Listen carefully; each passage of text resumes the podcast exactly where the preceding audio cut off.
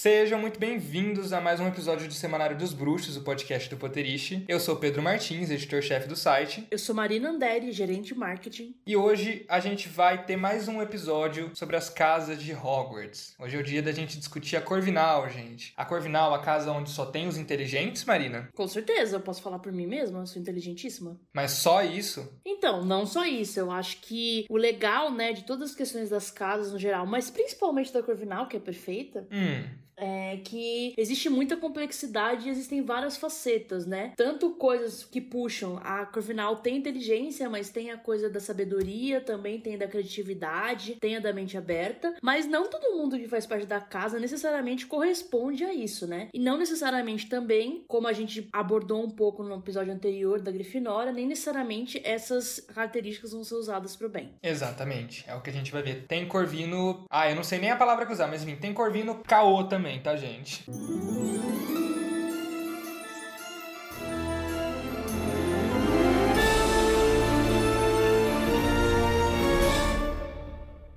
E pra falar sobre a Corvinal, a gente recebe aqui hoje no Semanário dos Bruxos a Verônica Valadares, do canal Veves Valadares. Oi, Veves. Olá! Então, gente, pra gente começar essa conversa, eu queria perguntar pra vocês duas. Afinal de contas, vocês duas são corvinas. Como vocês se descobriram corvinas? Como é que foi, Marina? É uma coisa, uma jornada um pouco conturbada. Porque quando eu era mais nova, eu queria muito ser Grifinória. É o contrário de você, Pedro. Eu queria muito ser Grifinória. É, eu não queria. E aí eu fazia testes, né, na internet, antes de existir o teste do Pottermore e tal, e dava entre Grifinória e Corvinal, assim. E aí eu lembro que eu perguntava pros meus amigos, ai, mas vocês acham que eu sou Grifinória? E eles falavam sim, eu falava, ai meu Deus, que bom. Só que eu ainda, eu sentia uma pulga atrás da orelha, acho que é por isso que eu tinha tanta insegurança, sabe, em cima disso. E aí teve uma vez que eu fui num evento da Hog Friends, que eu fui entrar, e eles perguntaram na entrada, tipo, qual é a sua casa? Porque eles iam te dar uma pulseirinha da cor da casa. E não sei, cara, assim, baixou uma luz sobre mim. Baixou. É, e eu falei, Corvinal. E aí me deram a pulseirinha. Foi o próprio chapéu seletor. Ravenclaw. Exato, o chapéu seletor chegou em mim e falou assim: Passou o esfoliante e saiu a Grifinória de você, muito bem.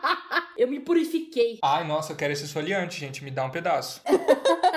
Vai chegar na sua casa. Aí eu coloquei a pulseira e no dia mesmo que eu comprei um cachecol da Corvinal, que eu tenho até hoje, bem belíssimo, assim, feito à mão, né, tal. E ali meio que foi o momento que eu me aceitei, assim. E aí eu comecei a olhar mais pra casa, discutir mais, a tentar entender mais. E realmente eu vi que tinha muito a ver comigo, né? Eu acho que eu sou uma pessoa. Essa coisa de querer conhecer, né? Mas não não é necessariamente uma inteligência de escola, né? Mas de tipo, pô, eu sou fã de algo, eu gostei de algo, eu vou atrás de saber tudo sobre aquilo. Eu sou o tipo de pessoa que eu não falo de algo se eu não entendo, porque eu gosto de dominar o assunto pra poder discutir. Adoro discutir coisas. A me considero, assim, bem criativa também, sempre pensando em coisa, criando coisa. Então, tipo, tem tudo a ver comigo, realmente. Eu não sei realmente como eu pensei que eu podia ser da Grifinória. Tipo, nada a ver. Quantos anos você tinha quando você pensava que você podia ser da Grifinória? Então, esse evento que eu, que eu fui, né, que, que eu falei que era da Grifinória, tinha 13. Então, antes disso, né? Tá na idade de se confundir ainda, né? É exato, adolescente, não sabe quem é, tá ligado? Essas coisas assim. E você, Veves, como é que foi? Então, eu também tive a crise de identidade que nem a Marina. Só que a minha crise era com a Sonserina. Olha só! Por isso que até hoje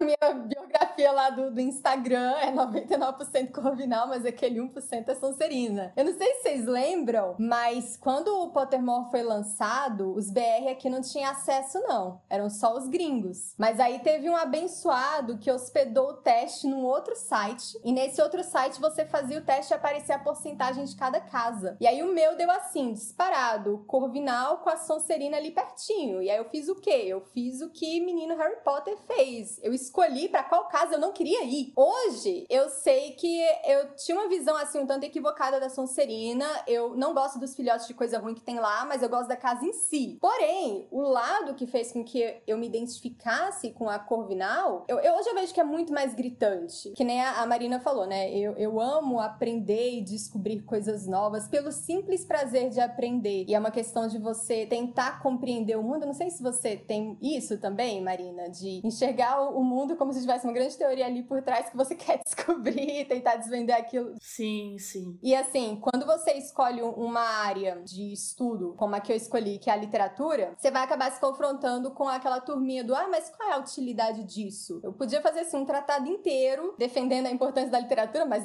não é o, o caso aqui. Mas assim, a origem disso não tem como negar. É, eu estudo o que eu estudo porque eu amo e eu quero aprender o máximo que eu puder sobre isso. E aí eu acho que essa visão não utilitarista do conhecimento é um traço muito corvinal. É engraçado você falar isso quando as pessoas te perguntam, né, a importância da literatura. Se me perguntasse, aí que tá a diferença, né? o Grifinório, ele simplesmente ia falar: é da sua conta, caralho.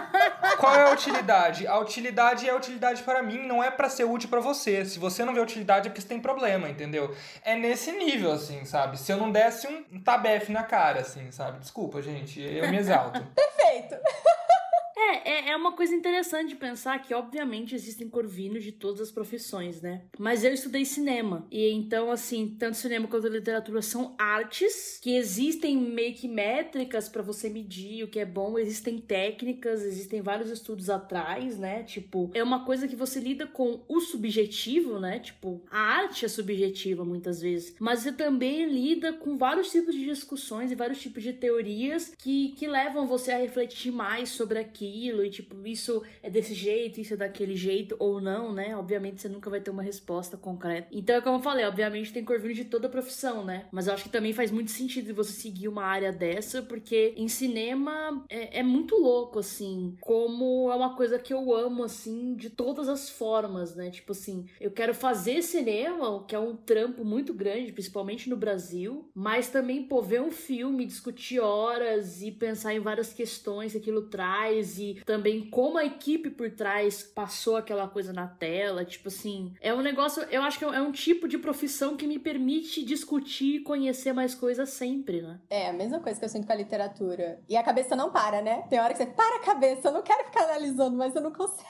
Sim, eu tava falando disso com o Pedro dia desses até. De que às vezes eu vejo um filme e eu não consigo não analisar. E é ruim, porque eu quero. eu quero estar ali no momento, né? Mas às vezes não dá. Não, legal, gente. Isso leva a gente a uma questão, né? Ser inteligente é o mais importante de um corvino? Assim, entre razões e emoções, qual é a saída, sabe? Ai, o Pedro me falou que ia fazer essa piada e eu tô. Sabe? Enfim. Ai, gente, eu adorava NX0. Vocês não gostavam? Não, eu também. é só um tanto inesperado. Uai, eu tenho aqui um espaço, né, uma audiência que provavelmente também gostava muito de NX0. Estou fazendo a minha homenagem. Audiência, espero que vocês tenham gostado. Semanário dos Bruxos, NX0. É isso. então, eu não gosto muito de falar em termos de inteligência para falar sobre a Corvinal por três motivos. Olha que cartesiana, gente. né? Como é que o Grifinória ia fazer isso, Pedro? Nossa, hablo blé, blé, blé, blé, sabe? Altaz, assim. assim, o, é, o primeiro motivo é que às vezes pode parecer um tanto snob. Eu não sei se já teve, vocês já tiveram esse receio. Imagina você falar, nossa, eu me identifico com a casa dos inteligentes. Não, você vai se identificar com a minha mão na tua cara pra ela ser arrogante, né? Porque ninguém merece. Justo, gostei. Um segundo ponto. Lufa, Lufa e Corvinal. Os dois a 80 km por hora. Qual é a casa mais subrepresentada? Porque pensa aqui comigo. A Corvinal é considerada a casa dos estudiosos, dos inteligentes, mas os personagens mais estudiosos e inteligentes que a gente tem em Harry Potter são todas as outras casas. A Hermione, melhor aluna da Grifinória, James e Sirius são brilhantes, são aquele tipo de aluno que enfurece professor, porque não estuda e tira uma nota boa. Grifinória. Você tem o Snape, que tem as saídas mais originais para fazer as poções, que chegou em Hogwarts sabendo mais feitiços que os alunos do sétimo ano. Sonserina. Você tem Tom Riddle, aluno modelo da turma de 1939, Sonserina. Cadê Corvinal? Morreu e foi substituída, né? Não, faltou. A representatividade importa, né, velho? e um terceiro ponto, eu acho que vai casar bem aqui com o que a gente tinha comentado previamente, é que, infelizmente, a gente ainda tem uma ideia de inteligência como sendo unicamente raciocínio lógico matemático. Pessoas de exatas. Exato, galera de exatas. E assim, eu não sou psicóloga, mas assim, pelo que eu já tive a oportunidade de conversar sobre o assunto, hoje a gente já fala de inteligências múltiplas. Então você tem a inteligência lógico-matemática, com certeza é importante, mas você também vai ter ali uma inteligência linguística, gente que sabe lidar bem com palavras. Você tem uma inteligência interpessoal, gente que sabe lidar com pessoas. Inteligência sinestésica, que é aquela inteligência do, do atleta. A gente tem aquele estereótipo, né, que o atleta é muito músculo e pouco cérebro. Não, isso é um absurdo. Tem todo um raciocínio, uma consciência corporal que ele tem que desenvolver. Entra nesse outro tipo de inteligência. E a gente vê essas inteligências múltiplas nos personagens que a gente conhece que são na Corvinal. Tem, por exemplo, a gente vai comentar melhor, né, sobre cada um deles, mas só para ilustrar. Professor Flitwick, a gente tem um lado mais acadêmico. A gente tem o senhor Olivaras, que é aquele cara que decide se especializar em um assunto, saber tudo sobre ele, aperfeiçoar esse assunto, no caso, fabricação de varinhas. A gente tem a Cho Cheng, que a gente não sabe nada sobre ela, mas ela é boa em quadribol. Já ajuda a quebrar aquele estereótipo do nerd ruim em esporte. Que a galera tem a ideia de que Corvinal é a casa dos nerds chatos. E claro, a gente tem a Luna, que a gente vai comentar bastante aí, então vou reservar o espaço da Luna mais pra frente. Ah, eu concordo com certeza. O que é inteligência? Qual que é a relevância disso? É, e é isso, são vários tipos de inteligência. As pessoas, elas têm afinidades diferentes, interesses diferentes e tudo bem, sabe? Você não precisa seguir uma cartilha, né? E eu acho que talvez para mim o mais importante, eu acho que isso pega na questão da Corvinal, é pessoas que questionam as coisas. E aí, isso de questionar vai para vários termos, né? Várias coisas. Tanto lá, questionar o motivo da vida, questionar isso que tá sendo pedido no seu trabalho, questionar certas situações de relacionamento, questionar o que acontece em tal livro, em tal filme. Eu acho que para mim é meio isso, sabe? Porque parece que a vida, sem você refletir sobre as coisas, não faz sentido. Você só passar por elas e tudo bem? É assim e pronto. É um, um pouco até um, um, lado meio revolucionário, meio aquariano, que no caso não é meu caso. Mas, tipo. Um lado meio Kelly Key, né? Uma pulga atrás da orelha, assim, digamos. Né? Gente, as referências pop do Pedro. Nossa, sim, né? Tô me surpreendendo comigo mesmo. É porque ele, ele pensou, tipo, ah, eu não vou ter como me, como me nivelar intelectualmente com as duas, então eu vou ser a pessoa que vai trazer referência pop. Ai, qual que é o comentário mais importante, gente, até agora, desse papo? Foi, foi esse, assim, sabe? No caso. Mas é isso, sabe? Então, acho que para mim, muito mais. Porque isso, inteligência também é meio, é meio difícil, sabe? Conhecimento você adquire, né? Você vai lá, você lê, você estuda, você pega informações, sabe? Você tem afinidade com uma coisa e você vai ser bom em matemática porque você tem uma afinidade. Ou às vezes porque você estudou muito. Tipo assim, nada é impossível de você conhecer, de você saber e poder falar sobre, né? Né? Acho que para mim é muito mais relevante essa coisa de questionar do que ser inteligente e, enfim, muito abstrato também o que é ser inteligente, né? É, é por isso que eu prefiro pensar Corvinal em termos de sagacidade e sabedoria, que é o, o parzinho, né? Wit and wisdom. Que no caso, a sagacidade é aquela disposição mental para você assimilar ideias e conceitos e fazer uso deles. Não tem nada a ver com pontos de QI, não é uma coisa que você nasce e você simplesmente chega ali e, um dom que você tem. Não, você tem que ter essa. É parte de você, você ter essa disposição para aprender. E no caso, a sabedoria é quando você vai usar esse seu conhecimento, as experiências que você tem para fazer um bom julgamento e tomar boas decisões. Em um mundo ideal, esse deveria ser o propósito de qualquer aprendizagem. Não é o mundo ideal, mas assim, deveria ser. E aí a gente vai ver que, mais pra frente, eu estou só nos spoilers hoje, né, gente? Vocês têm que me podar. Mas as personagens que eu acho mais sábias de Harry Potter é da Corvinal final. Quem será, né? Ah, eu espero que seja a Luna, porque eu sou fãzíssimo dela. Mas é, é justamente isso, eu acho, né? A gente, assim, a gente interpreta a Corvinal errado basicamente porque a gente, enquanto sociedade, né? Pelo menos enquanto sociedade ocidental, tem uma visão muito deturpada, né? Entre o que é e o que deveria ser o ensino, né? A escola e tudo mais. Entre o que a gente é ensinado, né? Do que, do que é essa inteligência. Sim. Tem a ver com a própria sistematização da ciência, né? Que veio ali no, no século XIX. Antes a gente tinha o quê? O conhecimento era uma grande caixa de ideias. Você pega, assim, os grandes pensadores e inventores. Antes do século XIX, eles eram tudo, né? Tipo Isaac Newton, filósofo, teólogo, matemático, físico. Os caras aprendiam de tudo. E as mulheres também. Mas, assim, quando chega depois do século XIX, em que começa a haver essa sistematização, a gente começa a fechar em caixinhas. Então, se você é da matemática, você é da matemática. E as humanidades, para poderem se validar como ciência, acabam assimilando o método científico, que às vezes não tem nada a ver. Deveria ser um diálogo entre todas essas áreas, mas o que a gente fez foi que cada vez se afastar mais e ir se especializando, e aí vem essa ideia deturpada que a gente tem de conhecimento de inteligência. Faz sentido se especializar, até porque, enfim, né, a gente vive num mundo que quer que a gente seja parte de uma, de uma cadeia de produção, né? Então. Uhum. É, uma, o que é ser corvino dentro do capitalismo, né? Uma, uma dissertação. Exato. Eu, eu acho que a gente entra muito nessa questão da academia, porque o que eu acho que é isso, é, é a grande produção que exige sobre várias coisas e que acaba não atingindo muita gente, né? As pessoas estão ali no, num casulo produzindo um conhecimento que vai ficar entre elas. Eu acho que, que é uma coisa que pode ter muito a ver com, com a Corvinal, sabe? Essa ideia de, não, você, você ser inteligente na escola e, sabe, ficar nesse mundo acadêmico, mas aí você acabar perdendo a noção de comunicação com as pessoas, que também é um tipo de inteligência, né? Eu tenho, tenho amigos formados em história e teve uma época que a gente chegou a ter um canal de YouTube sobre história para explicar várias questões, porque o ponto é, beleza, tem o pessoal na academia fazendo vários estudos, só que assim, é óbvio que na sociedade brasileira a gente tem um grande problema de, de ensino de história, né? Então, assim, o que que essas pessoas na academia de fato fazem por esse ensino? No sentido de, tipo, elas estão ali falando difícil, sabe? E falando entre elas mesmas, qual que é o impacto disso de fato na sociedade? O seu conhecimento tá indo para quem? Sim. É, e até mesmo na própria, na própria diária, né, do diadema de Rowena Ravenclaw, é, ela, ela diz, né, ele não é intelligence, enfim, é wit beyond measure is man's greatest treasure. Então, assim, não é a inteligência sem limites, né? Tá lá, exatamente, sagacidade, né? O oficial, na verdade, é o espírito sem limites é o maior tesouro do homem. Nossa, tá vendo? Lia Wyler, que mulher! Não, exato, é uma, é uma escolha de tradução, né? Que mulher, né? Meu Deus. Mas perfeita. Mas não, de fato, de tipo, não se limite, né? Você não se limita e você vai atrás de, de conhecer o que for, de passar por experiências. Eu não sei, eu tenho um pouco isso também. Não sei se é também porque eu faço cinema, mas eu já me meti em cada história. Você é um espírito sem limites, amiga?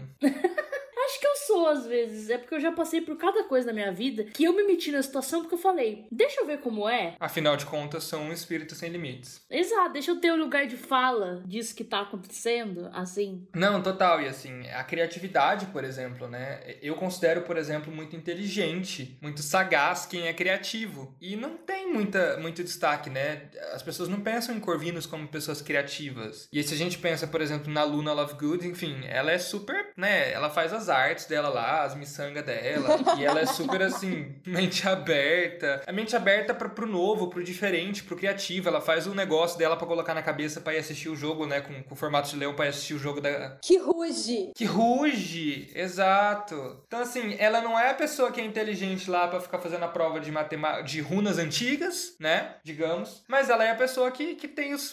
faz o pasquim, que, que usa os onzóbulos, sabe? Que quer ver os, os narguilés, enfim.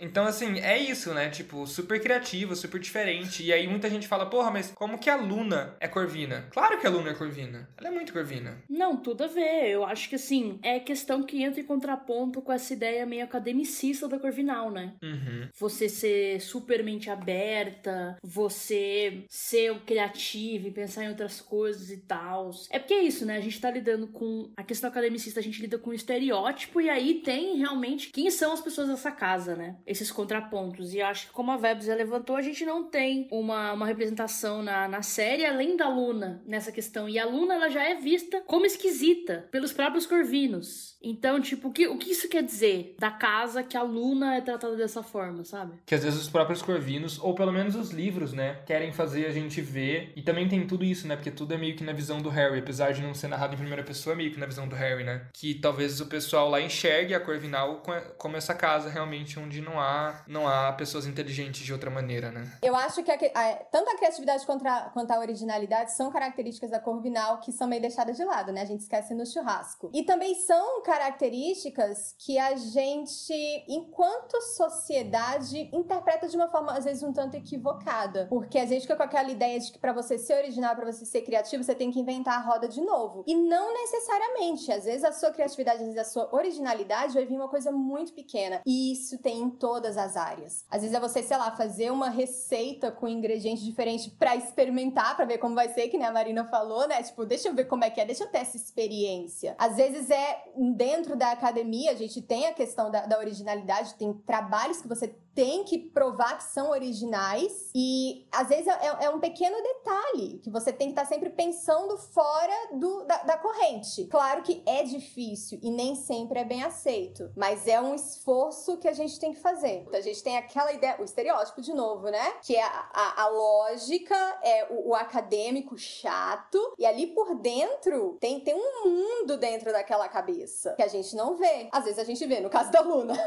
mas às vezes a gente não vê, mas com certeza tem a ver com, com esse parzinho que você tira a, a, a racionalidade, vai para um lado e a emoção que estaria ligada ali à criatividade vai para um outro completamente diferente. Não deveria ser assim. Sim. Que é isso, né? Eu não acho que a racionalidade e a emoção são coisas tão opostas assim. No sentido, né? Fazendo contraponto com a Grifinória, é, é aquela coisa de tipo assim: não é que eu não vou conseguir pensar em coisas para fazer. O ponto é que eu vou parar um pouco mais para pensar e eu não vou ser super impulsiva, né? Eu tenho um plano, né? É, exato. Eu acho que é mais uma questão de pensar antes de agir do que necessariamente ser uma pessoa super racional, que tudo é racionalizado e não tem emoção, né? Exatamente. Inclusive, eu tava aqui lembrando do enigma da sala comunal para entrar, né, na torre da, da Corvinal. A gente só conhece um que é o que aparece no Relíquias da Morte, mas ele me pareceu muito mais um questionamento filosófico do que uma charada, em que você tem uma resposta certa. Ali, você, ele pede muito mais um, um que você tem um raciocínio coerente, você dê uma resposta sagaz, que você pense longe, né? Tem esse espírito livre ali da frase, do que que você realmente faça lá a continha, né? Dois mais dois e dê aquela resposta absolutamente correta. Tanto que o que, que a Águia responde pra Luna? Muito bem fundamentado. Bom argumento. Tu me convenceu, é isso daí. Você tem aí qual que é a frase? Qual que é a pergunta que ela, que ela faz? Ah, é da, da Fênix, né? O que que veio primeiro? A chama ou a Fênix, eu acho. E a Luna responde? Que é um ciclo ciclo infinito, um ciclo que não tem fim, alguma coisa que não tem começo. Entendi. É, realmente, acho que. Engraçado, eu nunca tinha parado pra pensar nisso, porque a partir do momento que eu me aceitei Corvina, né? É muito parece que você saiu do armário, né, velho? Tipo assim. Mas a partir do momento que eu me aceitei Corvina, eu já aceitei para mim mesma também que eu ia dormir fora da, da sala, ou algum amigo meu ia fazer o enigma pra mim e ia dar tudo certo. Ah, eu também.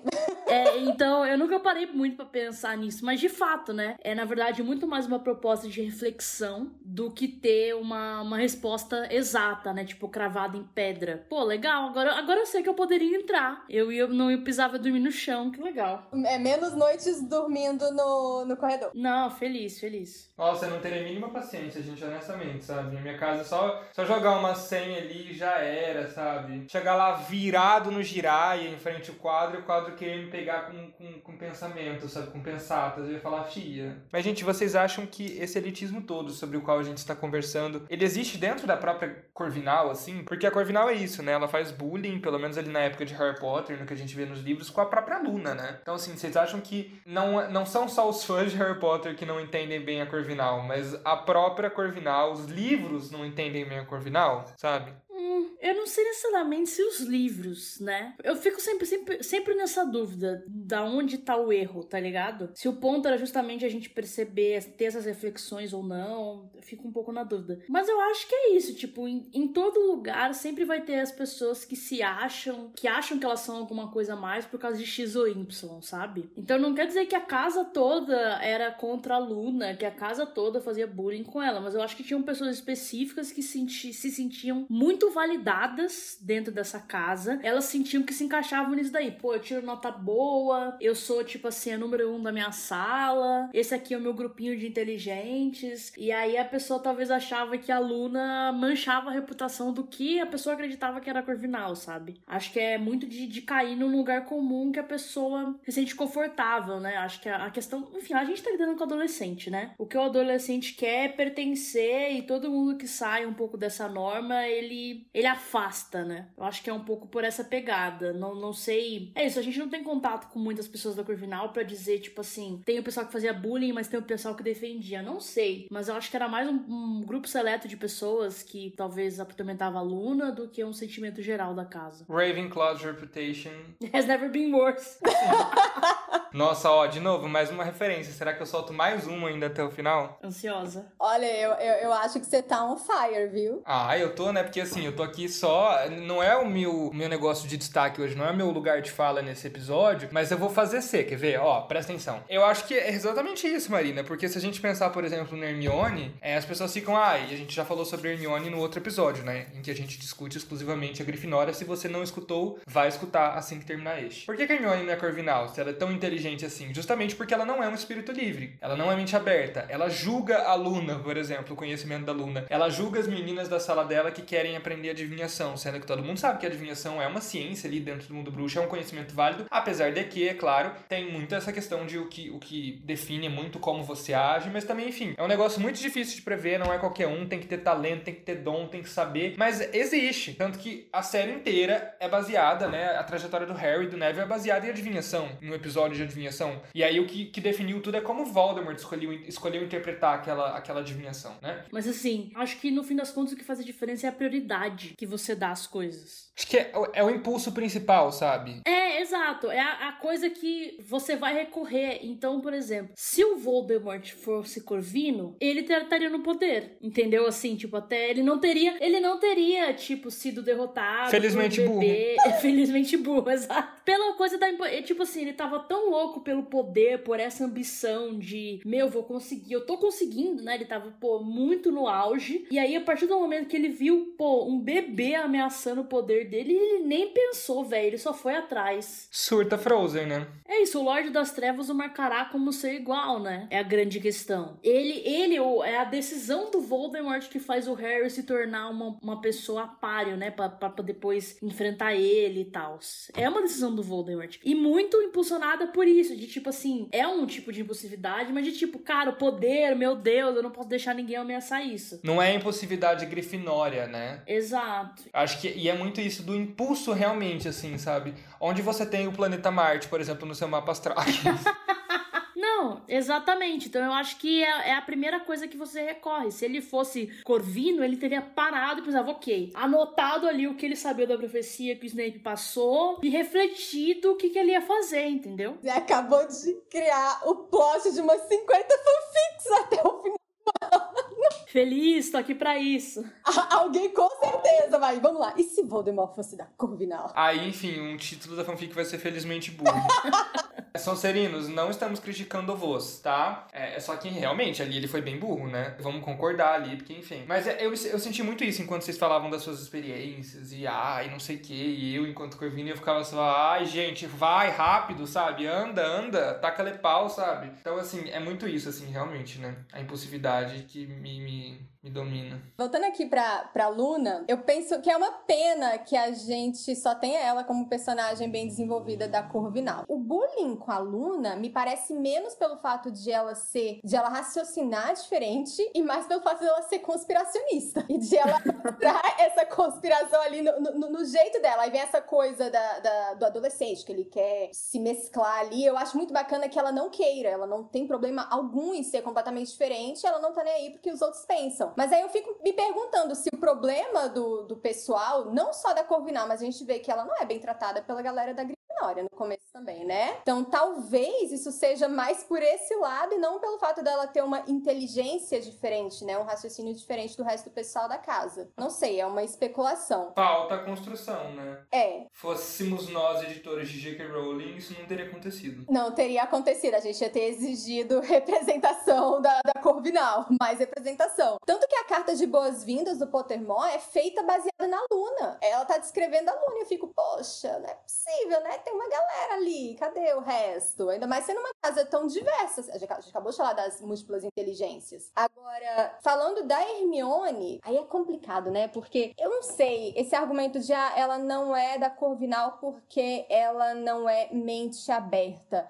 Vocês acham a Luna realmente tão mente aberta assim? Eu acho. Porque assim, olha como é que é o discurso entre as duas, né? A Hermione fala, você não tem provas que isso exista. Aí a Luna repete, aliás, a Luna responde, você não tem provas que isso não exista. E fica as duas. Eu não vejo a Luna tentando entender o argumento de quem não acredita no que ela acredita. Assim como eu não vejo a Hermione tentando ouvir o argumento de quem acredita no que ela não acredita. Enfim, vocês entenderam, né? Eu, assim, ela acredita em coisas muito distintas, mas eu acho que ela é, é um tanto teimosa. Mas eu não acho que ela tá tentando convencer ninguém. É, exatamente. No sentido de que, tipo assim, ela, ela acredita naquilo, e aí ela acaba mencionando porque é algo que ela acredita, né? Uhum. Mas ela não tá tentando convencer ninguém. Eu acho que o contra-argumento dela com a Hermione é meio isso. Tipo assim, a Hermione fala assim, a Hermione fica incomodada, né? Sim. Que, que a Luna acredita nessas coisas que meio que não tem provas. Então ela chega, meu, você não tem prova. E a Luna só fala, ó, e você não tem prova que não existe. Tipo, caguei. Ela, exato, caguei. Exatamente, assim. Não, por esse lado eu concordo, eu concordo. Acho que é meio isso, assim, meio de não. de acreditar no rolê dela, mas ela também não fica fazendo, sei lá, sendo uma pastora disso, tá ligado? Ela só curte os rolês dela e tudo bem, né? Uhum, não, tá certo. Agora, o caso da, da Hermione não ter ido pra Corvinal, acho que também é importante, ainda mais sendo uma série que fala tanto sobre livre-arbítrio e do poder das nossas escolhas. Ela fala isso no primeiro livro, né? No final do Pedra Filosofal, que livros não são tudo. Que o que vale é os amigos e você ser destemido, você ter a coragem ali. Ela fez a escolha dela. Eu quero ser da Grifinória. Sim. É o que a pessoa prioriza, né? No fim das contas. É, que é o que vocês falaram. É exatamente o que a pessoa prioriza. Agora, algo que eu amo na Luna e que eu joguei, a, cantei a pedra lá, lá no começo, né? É a sabedoria dela. Para mim, ela é a personagem mais sábia desses livros. Ela é perfeita, né? E assim, eu nem conto com, com o Dumbledore, porque ele tem 150 anos. E vamos lembrar que quando ele tinha a idade da Luna, ele tava Nossa. por um genocídio em potencial. Isso não é sábio. Gente, o que, que esse cara fez por causa de macho, né? Meu Deus.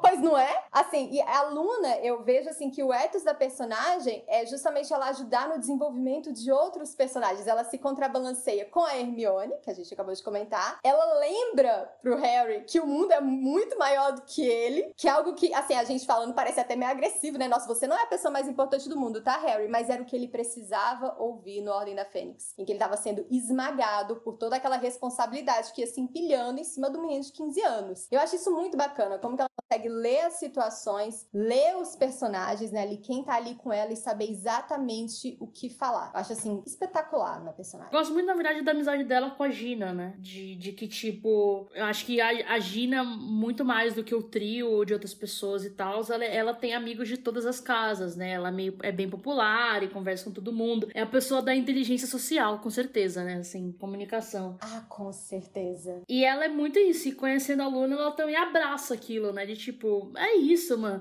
A Lula fala uns negócios estranhos, ela fala de boa, entendeu? Assim, sem se importar muito. Gosto muito da amizade delas, assim, de, de ser um rolê de não, não haver julgamento, sabe? Uhum. E eu acho que tem muitos personagens da Corvinal também que às vezes a gente até esquece, né? Que eles são da Corvinal. Por exemplo, a Cho Chang, o Gilderoy Lockhart, a, a própria Helena Ravenclaw, enfim, tem tudo isso, né? É, não, acho que a Helena Ravenclaw a gente não esquece que ela é da Corvinal, né? Eu talvez. Não, a gente não esquece, mas é, é que exatamente, ela tem, assim, uma índole que você não, não liga necessariamente, né? A, a Corvinal por alguns motivos que a gente vai explorar mais à frente. Mas e a Cho, gente? Da onde ela, ti- da onde tirou a corvinice dela? É que o caso da Show me parece muito mais um erro da J.K. Rowling do que da personagem, tá ligado? Acho que existe um pouco, tem que ter essa separação, né? Do que, que é história e do que não é. Porque é isso, tipo, a gente. Ela achou, é um interesse romântico do Harry ali por dois livros e meio. E a gente não sabe muito dela. Acho que tem um pouco da questão de justamente de quando você tem esse primeiro crush, esse primeiro amor. É muito mais uma admiração do que de fato você ser um amor de verdade, né? Porque você não conhece a pessoa. Tanto que depois do primeiro date já não dá certo. Harry Show, né? Porque isso não tem nada a ver. Mas, mas é isso, assim, tipo, acaba que a da cor final porque ela é asiática, né? É isso que asiáticos fazem, eles são inteligentes. Parece meio isso, assim. Eu já vi, já li,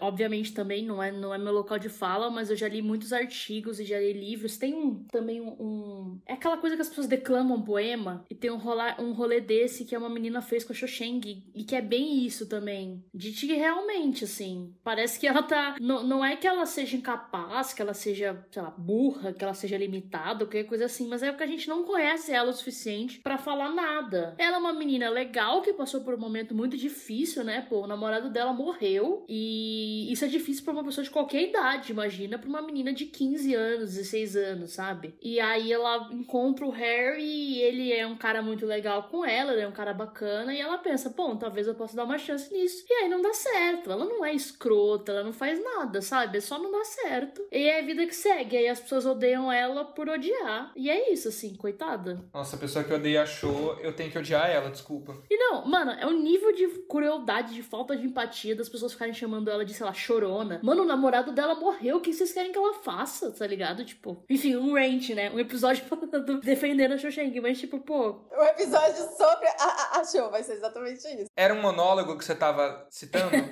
é, tem um vídeo no nosso canal do, do YouTube que é. Putz, eu não lembro o nome, mas é sobre a Shoshenki e sobre ele lá. Sobre esse julgamento de personagens femininas que são interesses amorosos, mas não são o endgame, né? Meu, elas só não são, elas só não são perfeitas pro, pros boys lá e é um relacionamento que meio que não vai dar certo. Mas elas não fizeram nada de errado, velho. Sabe? Elas só, só não deu certo e tudo bem, né? Quantas pessoas a gente pega na vida que não é, não é certo e isso aí. Ah, sem palavras. É, então, sabe? Não vamos entrar no mérito, né? Eu falei um pouquinho dela lá no começo, que é a única coisa que a gente sabe dela mesma é que ela joga quadribol. Isso eu acho interessante em contraposição ao fato de ser uma casa conhecida, entre aspas, por ser a casa dos estudiosos, né? Então você tem um personagem aqui que gosta de esportes e ela, desde o começo, mostra isso. Ela conversa com, com o Rony, né? Porque ela torce lá pra um time que começou a ganhar. O Rony fica falando, ai, você tá torcendo só porque eles estão ganhando? Ela, não, eu torço pra eles desde os 5 anos de idade. Então existe ali um, um, uns tracinhos de personalidade dela, mas que infelizmente não são bem desenvolvidos. Assim, e ela nome mais sem graça pra armada de Dumbledore, tipo Associação de Defesa, alguma coisa. É, pelo menos serviu de inspiração pra sigla, né, AD. É, aí depois a Gina fala, ah, vamos manter a sigla e começa a colocar armada de Dumbledore. Eu pensei, gente, meu Deus. E só pra lembrar, né, caso alguém aqui não tenha lido os livros, barra realmente a memória do filme esteja mais forte, quem, né, dedura, né, AD pra Umbridge e tals, é a Marieta de Combe, que é amiga da, da Cho, né, não é a Cho em si. E na verdade verdade, mesmo no filme, pô, a mãe dela tava ameaçada lá no, no, ministério, eu entendo também. Sim, inclusive é o que eu falo da Marieta, né? O pessoal cai matando em cima dela e eu, gente, desemprego é coisa séria. E não parece que tem muitas opções de emprego no mundo bruxo, né? não, não mesmo. É, você trabalha no ministério, você joga quadribol, você trabalha em Hogwarts. Ou no Mungus, é isso. São quatro áreas. É, ou, vai vender alguma coisa no beco diagonal. E para trabalhar em, em Hogwarts também tem que ter, de alguma maneira, dependendo do diretor, né? Você tem que ter uma certa proximidade ali também também com o ministério, né? Ah, é, ali rola um QI intenso. A vida é QI, né? Falando em QI, vamos falar do pior professor de defesa contra as artes das trevas que já pisou nesse ambiente. Vamos falar sobre o Gilderoy Lockhart, gente. Que Corvina é esse, meu pai amado? Mas ele é inteligente. Ele é inteligente pra cá, ele é sagaz. É que a questão é, ele usa essa sagacidade, ele usa essa inteligência, ele é malandro, entendeu? Ele usa isso para se tornar famoso, entendeu?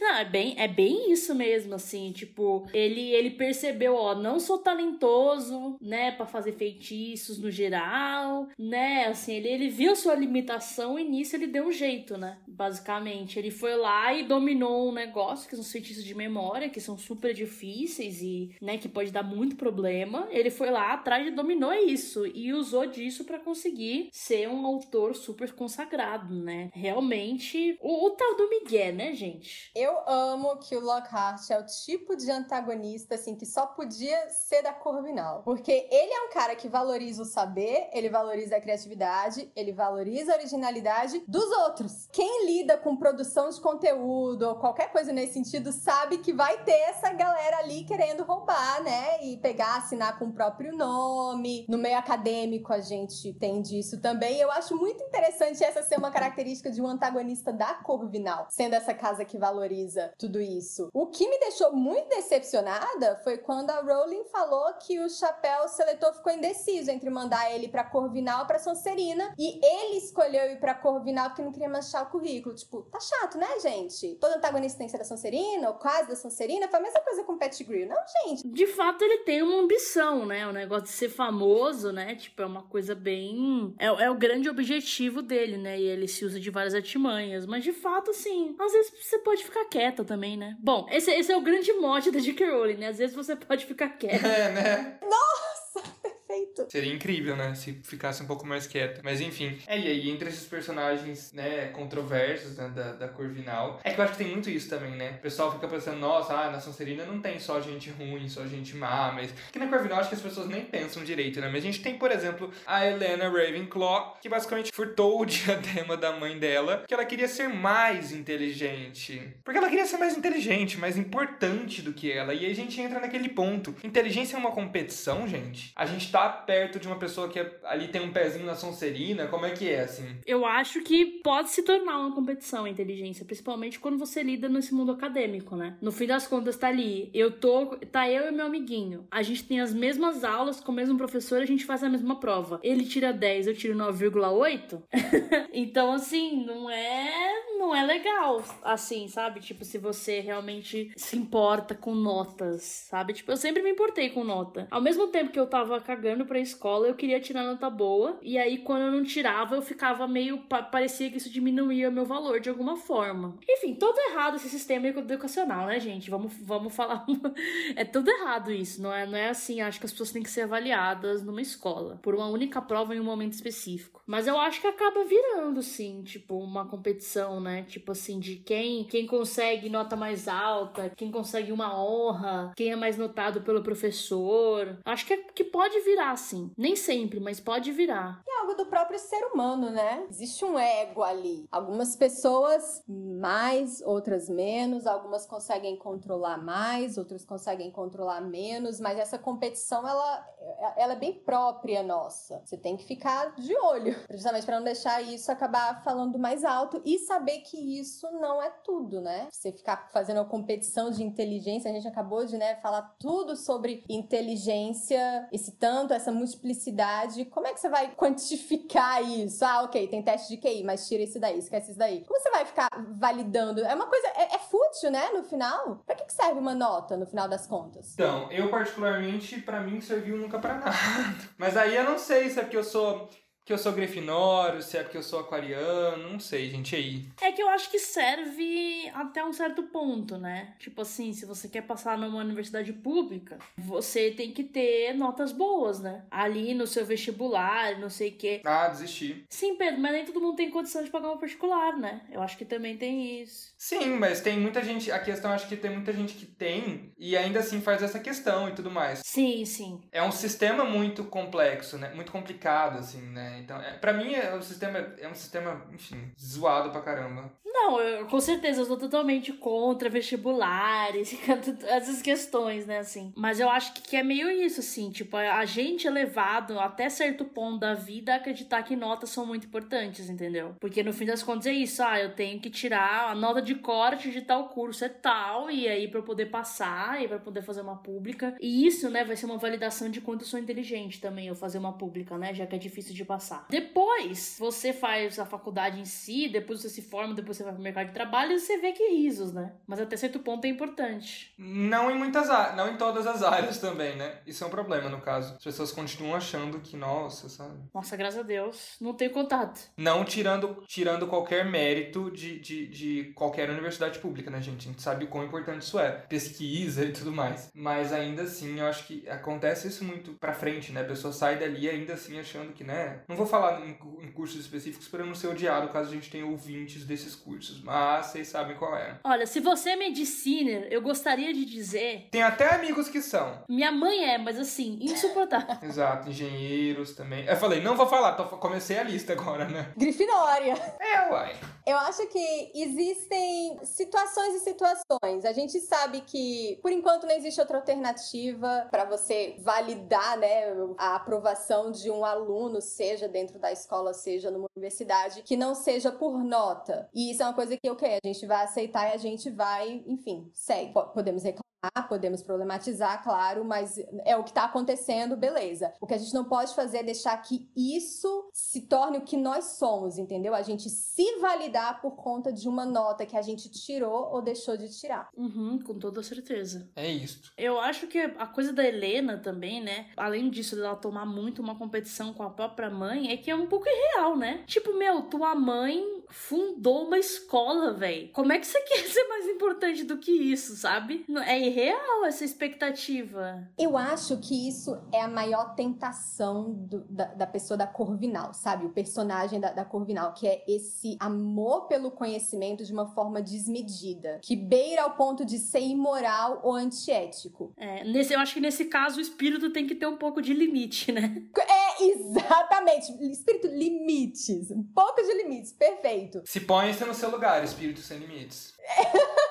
Eu fico lembrando do Quirrell, que também é, é, da, da Corvinal. E como é que foi que o Voldemort conseguiu seduzir o cara? Foi prometendo a ele um conhecimento que ele não tinha. Ele, ah, ele acreditava em ideias inocentes de bem e mal, mas eu falei para ele que valia era o poder. E aí o cara se deixou levar por isso. Então tem um pouco desse lado sombrio da, da Corvinal, que é quando você realmente põe esse valor tão grande no conhecimento que você pode adquirir que você não pensa nas consequências. Uma coisa que sempre me me assustou e sempre me deixou, tipo, muito com o pé atrás é com o Senhor Olivaras. Lá no primeiro livro ele vira pro, pro coitado do Harry: Ah, Voldemort fez grandes coisas. Horríveis, mas grandiosas. Eu ficava: Oi, amado? O que que é isso? Beloved! É, tá vendo? Esse é o esquisito ali de, de alguém da Corvinal cara admira ali o, a, o que Voldemort fez. Sim, de fato é um ponto muito bom, né? Porque acaba que eu acho que até existe uma visão de tipo assim, beleza, o cara é um genocida, mas olha o que ele conseguiu conquistar, existe um certo mérito nisso. Não é uma coisa que você tem que falar em voz alta, eu acho, né? Talvez você pode guardar para si. é, eu diria até você evitar pensar, mas se pensou. É, eu, eu ia falar um pouco uma questão de tipo assim, ah, eu acho que essa coisa da, da inteligência ser uma competição e de você querer ser reconhecido por isso se aproxima um pouco da Sonserina. Mas eu acabei de mudar de ideia. No sentido de que eu acho que é isso, né? A gente não tem que também pegar a ambição como uma coisa exclusiva da Sonserina. E aí qualquer um que é ambicioso já tem muito Sonserina em si. Tipo assim, não, né? Assim, acho que tudo bem você querer coisas da sua vida, mesmo não sendo sua prioridade, né? Assim. Menina, você falou tudo, porque eu vejo muitos pontos de contato entre a Sonserina e a Corvinal. Eu acho que são duas casas que se aproximam muito em alguns pontos. Tem isso que você falou, mas também porque são duas casas que vão valorizar essa questão da, da inteligência e da sagacidade. A gente vê que a esperteza da Sonserina é o outro lado da moeda da sagacidade da Corvinal. Então, é, é, acho que acaba no final sendo uma questão de como você vai utilizar esse conhecimento. Eu fico imaginando, né? Um aluno da Corvinal que descobre sobre Horcrux, ele vai pensar na metafísica da divisão da alma e como isso vai afetar a pessoa fisicamente e psicologicamente. Aí pega o menino da Sonserina, descobre e aí, pessoal, será que eu posso fazer uma sete? Posso te matar aqui rapidão, só pra ver um negócio? Pode. Eu achei que você tava perguntando uma coisa, eu fiquei, o que pode? Nossa, que horrível. não, não. Você pode ver, pode? No momento, não, assim, no momento eu tô de boa. Acho que tá tranquilo uma vida só. vamos ver no, futuro o que acontece. Vamos continuando por enquanto, vamos seguindo assim, né? Não, exatamente. É, eu fico me perguntando. É que eu, eu, não sei, é uma impressão que eu tenho que agora eu tô. Eu tô na dúvida se é uma impressão ou se é alguma coisa que de fato é descrita nos livros. Mas me parece que dentro dessa situação de, de guerra, né, de Voldemort, talvez até por essa comparação do, do Olivaras, uma pessoa do Corvinal é muito mais provável de ser conivente com o rolê. Não é a pessoa que vai fazer a tortura, mas que vai, tipo, talvez ver os méritos nas coisas, talvez preferir não se envolver. Tem essa visão também. Vai falar que, nossa, que tortura bem feita. esse, esse uso do crucio aqui. A execução tá assim. Não é uma coisa que eu ativamente eu faço na minha vida, mas às vezes eu fico tipo, hum, talvez seria melhor não comprometer, porque isso pode talvez prejudicar no futuro ou alguma coisa assim. Aí eu acabo pensando, não. Ah, eu penso assim também, só que não adianta nada. Eu vou lá e me comprometo. Exato, mas me parece que aí dentro de um, de um mundo, assim, o pessoal da Lufa-Lufa penderia pra Grifinória, mas o pessoal da Corvinal penderia pra Sonserina, se a gente pensar nessa época ali da, da Primeira Guerra em que existia uma influência muito grande do Voldemort na Sonserina, né? Assim, de que o pessoal de lá era muito filho de comensal, pessoa que já tava virando comensal, né? Tipo assim, acho que é um, é um pessoal meio. Porque é meio frio, né? Como existe uma, uma racionalidade em cima disso, talvez a pessoa fica meio. Hum, ok, vou, vamos ver o que acontece aqui. Não é tanto autopreservação que nem a Sonserina, mas é um pouco de tipo, não, não bater tão de frente, sabe? Não vamos bater de frente antes de ver o que realmente acontecerá. Uhum. Porque eu acho que, por exemplo, o Gilderoy a gente não vê, a gente acha mais engraçado do que qualquer coisa, justamente porque a gente, na verdade, não tá vendo, né, o que ele tá fazendo, né? A gente não tá vendo a, a consequência na vida da pessoa que teve a memória apagada pra ele roubar a aventura. Mas isso é muito péssimo, né? Imagina, sei lá, apagando a memória da pessoa, isso, aquilo. Eu, eu não sei, eu não sei a, a que ponto ele apagou. Se ele apagou aquele momento específico, se ele apagou a pessoa mesmo, entendeu? O ponto é que a pessoa perdeu um momento da vida dela que ele tirou. Então isso é, isso é muito grave, né? É cruel isso pra caralho. A gente não pensa pra pensar nisso, mas é muito cruel. Mas é isso, como a gente acaba vendo ele como professor mais desastrado e tal, e também ele tem um final que não é muito bacana, né? Ele também tá lá no Sentimengos pra sempre, vivendo aquela ilusão. A gente não para muito pra considerar, mas pô, é muito, muito problemático. A gente realmente muito feliz com essa discussão. E assim, tem um vídeo do Potterish no canal do YouTube que chama Corvinal só tem CDF. Enfim, assim, se quiser ver, você vê, mas também, obviamente, essa, essa discussão aqui foi muito mais profunda do que isso. E eu queria pegar um- uma referência que eu, que eu fiz lá, que é um vídeo do ET Bilu, esse grande ícone extraterrestre, falando: busquem conhecimento.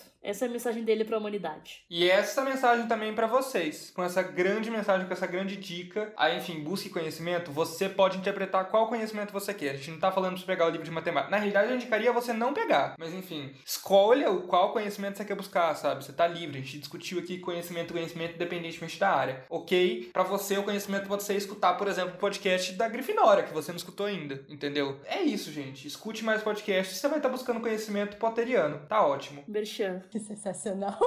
Com isso, não preciso mais fazer um merchan do podcast, que eu já integrei nele aqui no- na nossa conversa. Mas é isso, gente. É isso. Eu acho que assim, foi maravilhoso. Vocês gostaram? Ai, gostei. Com certeza. Nossa, muito feliz pelo convite. Vebs, se o pessoal quiser te acompanhar nas redes sociais, no YouTube, por onde você fica? Como as pessoas te encontram? Pessoas me encontram, eu nunca falei isso na minha vida, estou me sentindo muito estranha. Vamos ver se vai funcionar. No YouTube, eu tenho um canal em que eu falo basicamente sobre literatura. Não é só resenha de livro, mas sobre conhecimento na literatura, como ET Bilu. Encontrar como Veves Valadares, que é a mesma coisa no Instagram. Eu não sou tão criativa assim com os nomes das redes sociais. E Twitter, você tem? Ah, eu apaguei o meu porque sanidade mental é tudo. Ai, ó, viu? Sábia, Corvina. Isso é buscar conhecimento. Mas, como eu não sou um corvino, eu não busquei esse conhecimento ainda. Então, gente, se vocês quiserem conversar comigo, podem me seguir no Twitter. É IM Pedro Martins, que é também o meu arroba no Instagram. E ainda tem o meu Facebook, para caso você queira mandar uma mensagem. Provavelmente vou demorar pra ver, porque quem usa Facebook, mas estamos lá, que é Pedro Martins. É isso, me deem biscoito, beijos. E você, Marina, onde as pessoas te encontram? Também não me importo com a minha saúde mental e tô aí nas redes sociais. É Marina Anderi, A-N-D-R-I, no Instagram, no Twitter e no Facebook também, suponho eu. E aí é isso, mandem seu feedback, vamos bater o papo, né? E com certeza não esquece de seguir o Potterista nas redes sociais. É arroba Potterista no Twitter, no TikTok e no Facebook e arroba Potterista Oficial no Instagram. E aí, claro, né? Potterista.com para as notícias do mundo bruxo. É isso, gente. Fiquem preparados para o episódio da Lufa Lufa e da Sonserina, que vamos gravá-los em breve. E por hoje é isso, né? Beijo, gente. Até a próxima. Até mais. Beijo!